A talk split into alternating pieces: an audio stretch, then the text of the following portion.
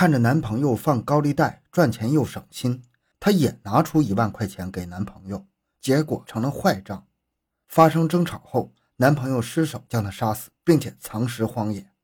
今天又是一个令人唏嘘的案件呢。回到现场，寻找真相。小东讲故事系列专辑由喜马拉雅独家播出。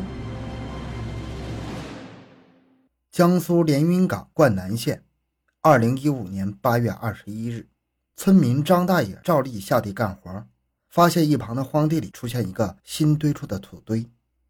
凭直觉，他就知道这里面肯定是埋了什么东西了。出于好奇，他扛着锄头就走了过去，几下就把土堆给刨开了。不出所料。里面果然埋了东西，不过张大爷看完之后只觉得头皮发麻，双腿发软，连锄头都不要了，赶紧原路返回。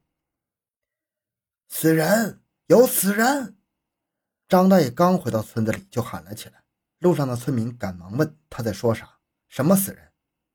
土堆里有个死人。原来那个土堆里竟然埋着一具尸体。接到报案的县刑警立刻赶了过来。经过仔细挖掘，一具年轻的女性尸体呈现在警方面前。经过法医检验，女尸年龄三十岁左右，是被人掐住脖子窒息死亡的，已经有六七天了。女尸的头发染成黄色，指甲涂成红色，有过生育史，全身赤裸，而且是很奇怪的翘起臀部趴在坑里的姿势。现场除了尸体之外，再没有其他任何物品了。警方请村民辨认，大家都说不认识。不是村里人，没有身份的尸体给警方带来很大难度。痕检民警在距离尸坑二十米左右的一个豆子地里，发现了一部不是很完整的车轮印。不过这块地的主人家没有汽车，而且这里是农田呢，没人会把车开在这里。警方由此推测，可能是嫌疑人留下的。八月的灌南天气很热，太阳已经毒辣辣的挂在天空，民警们顾不得汗流浃背。开始调查死者的身份，只有搞清楚他是谁，才好进行下一步的工作呀。民警在近日失踪的人口库里寻找条件相符合的人员进行匹配，可是全省仅有五个人，也都被一一排除了。于是又将范围扩大到了周边省市。就在民警加紧排查中，另外一组侦查员有了收获。当时很多省市都已经建立了违法犯罪人员的 DNA 数据库，虽然这具女尸是被害人。但是民警还是抱着试试看的心理，将信息输了进去。而巧合的是，很快就有了结果。死者名叫梁倩，三十一岁，曾因为参与赌博被处理过。梁倩是上海人，也一直生活在上海。她又怎么会出现在千里之外的灌南呢？警方立刻调出近期梁倩的行迹，结果显示，八月十四日，梁倩曾在灌南县有过住宿的记录。宾馆的监控显示。当晚二十一点四十六，穿着黑色上衣、戴着眼镜的梁倩和一个身穿白色 T 恤的男人一起办理了入住手续，用的是梁倩的身份证。从二人的行为上来看，显得很亲密。办理完手续，两人一起上楼准备进房间。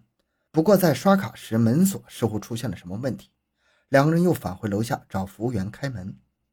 这时监控拍下了两人的正面形象。后来一直到第二天中午，两个人一起离开宾馆。之后，梁倩就再也没有出现过。一个上海女人突然出现在连云港，接着就遇害了，尸体就在这家宾馆三十多公里外的荒野里。警方认为这个男人是个关键人物，即便他不是凶手，也和梁倩遇害有一定关系。那么，这个男人是谁呢？就在警方围绕梁倩的社会关系展开调查时，又发现另外一条线索。梁倩有一辆黑色的本田轿车。八月十七日下午四点，这辆车开进了抛尸现场的附近。过了两个半小时，车辆才离开。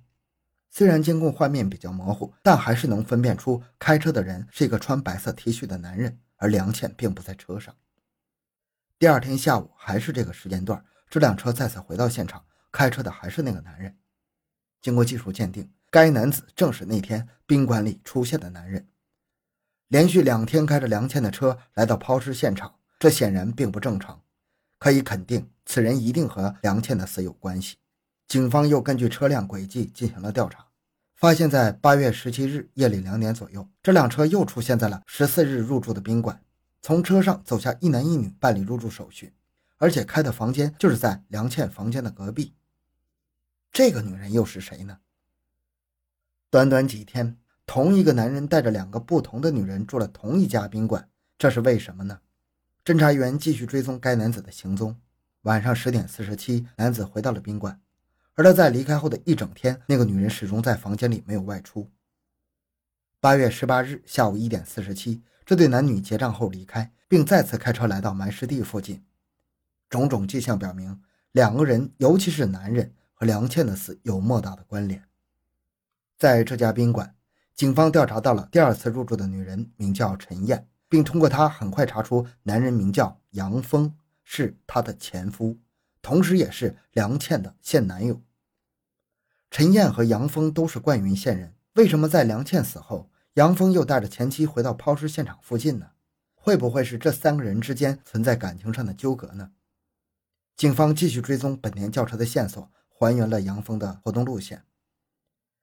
八月十四日下午，这辆车进入灌云县，开车的是梁倩，边上坐着的是杨峰。八月十五日下午，车辆回到上海，开车的人还是梁倩。八月十六日，这辆车从上海离开，驾驶员则换成了杨峰，梁倩没有出现。上午十一点多，车辆开到了无锡，晚上十点多又从无锡开到了连云港。此时，车的副驾驶上坐的正是前妻陈燕。凌晨两点三十五分到达灌云之后的轨迹就和前面的顺利接上了。到这里，事情的真相也逐步清晰起来。梁倩遇害的时间应该是八月十五日回到上海。到八月十六日，杨峰离开上海这期间，杨峰具有重大作案嫌疑，警方立即对杨峰和陈燕实施抓捕。可当民警赶到上海杨峰和梁倩的出租屋时，里面早就没人了。对出租屋进行了搜查之后，也没有发现可疑的地方。而抓捕陈燕则比较顺利，民警在无锡很快找到了来这里打工的陈燕。然而，陈燕接下来的这一段说辞却和警方推测的不太一样。我。和杨峰是一个村的，从小一起长大，算是青梅竹马吧。后来我俩就结婚了。嗯，后来因为一点小事儿经常吵架，一年后我俩又离了。虽然离婚了，但是我们的感情很深，也一直保持联系。离婚后，我来到无锡打工，杨峰去了上海。空闲时，杨峰经常从上海来看我，也多次表达了想复婚的想法。我一直在犹豫中，想等过一段时间再说。可就在八月十五日晚上，杨峰突然给我打电话说，他第二天要来无锡找我。电话里也没有说找我干嘛。我以为他又要说复婚的事儿，也没放在心上。第二天他就开车过来了。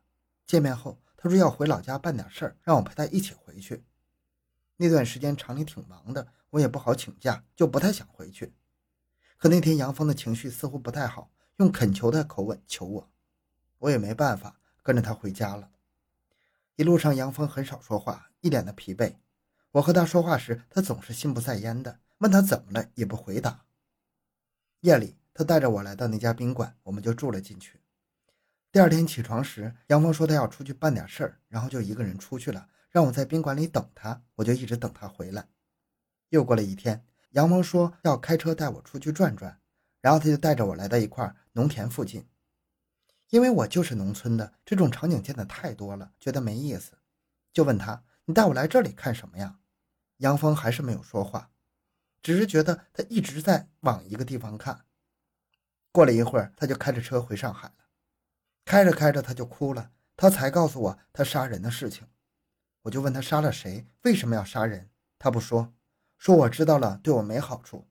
我也被他给吓到了，之后我们都没怎么说话。后来他把我送到无锡就离开了。等冷静下来之后，我就想通过电话让他去自首，他的电话关机了，我就给他发了短信，之后就一直联系不上他了。通过陈燕的描述，基本确定了杨峰就是杀害梁倩的真凶。于是连云港警方立即上报公安部，对杨峰实施全国抓捕。二零一五年八月三十日，逃亡多日的杨峰在珠海落网，他对自己的犯罪行为供认不讳。从杨峰的交代中，背后的故事让人多少有些唏嘘。时间回到当年的四月，杨峰来到上海的一家游戏厅打游戏，他发现邻座的女孩长得很好看，游戏却打得很一般，于是便以教她打游戏为由搭讪。之后两个人就互相留了联系方式。杨峰和前妻离婚后就来到上海，一个人的生活总是孤寂的。虽然他对前妻还是有感情，但毕竟是分隔两地，而梁倩的出现正好填补了他内心的空白。梁倩也是离异状态，还有一个女儿放在父母那里抚养，每个月他会交给父母五百块钱。随着交往的加深，两个人的感情也逐步升温，并很快住到一起。不过，爱情毕竟是不能当饭吃啊。首先摆在两个人面前的就是每个月五百元的抚养费。梁倩没有稳定的工作，很多时候她连养活自己都觉得很难，自然而然这笔钱就转嫁到了杨峰的身上。而杨峰平时是通过放贷赚利息的，听上去好像很有钱，但实际上他经常遇到坏账，跟他借钱的人总是拿到钱之后就不见了，手头上也是越来越紧。这些情况杨峰没有告诉梁倩，梁倩以为杨峰来钱很轻松，于是就把自己为数不多的一万元存款拿给了杨峰，让他帮自己放出去。结果这笔钱也成了坏账。梁倩要钱的时候，杨峰说借钱的人跑了，他也没钱。因为此事，两人的关系开始恶化。本来杨峰就在前妻陈燕和梁倩之间摇摆不定，这下梁倩算是给他做了决定，他就准备离开梁倩了。梁倩当然不会同意，自己这不是赔了夫人又折兵吗？无论如何要把钱给拿回来，不然女儿怎么办呢？杨峰将这笔钱是借给了老乡蒋斌，于是，在八月十四日，他就和梁倩开着车回到了灌云找蒋斌。谁知道蒋斌根本就不在家。开了几百公里，却吃了个闭门羹，这让原本就心情烦躁的梁倩更是不爽。回上海的路上，两人吵了一路。八月十五日晚上，杨峰再次提出分手。梁倩说：“分手可以，但必须要还钱。”两个人又吵了起来。梁倩骂杨峰是个骗子，合伙别人骗他的钱，还咒骂杨峰不得好死。被辱骂的杨峰盛怒之下，双手就掐住了梁倩的脖子。梁倩拼命地踢打杨峰。呼吸却越来越困难。眼前的这个男人，前段时间还是一个温柔体贴的好男人，此刻却是面目狰狞，变成了一个想要将他杀害的恶魔。梁倩的视线在渐渐模糊，而在杨峰的眼中，手中掐着早已不是那个漂亮风情的女友，而是一个只知道骂他、跟他要钱的恶妇。梁倩的身体慢慢的软了下去，最终一动不动躺在地上。此时的杨峰才从癫狂状态中冷静下来。意识到自己杀了人后，他变得心乱如麻，在房间里走来走去，一直走到后半夜，他才逐渐的镇定下来，思虑再三，决定埋尸。而在上海，显然没有让他埋尸的地方，于是他便决定开着梁倩的车回老家。杨峰知道自己以后日子不会太多了，此刻的他除了后悔，就是想念前妻陈燕。他决定再和陈燕见一次面，这也是他俩的最后一面。于是就有了上面的经过。而陈燕又哪里会想到，在汽车后备箱里居然还有一具冰冷的尸体。住进宾馆的第二天，杨峰借口有事外出埋尸。他开着梁倩的车，把她带到了埋尸地。他知道这件事早晚会暴露，就将梁倩的衣服全都脱了。又因为害怕看到梁倩的脸，于是就将她摆成跪趴在坑里的样子，随后填土离开了。之后又因为不放心，他又借着带陈燕外出兜风为由，来到埋尸地看了一眼。被捕之后，他说了那句很多逃犯在被抓时都会说的那句话：“这下终于可以睡个安心觉了。”二零一六年九月，杨峰被判死刑。好，今天案件讲到这里。小东的个人微信号六五七六二六六，感谢您的收听，咱们下期再见。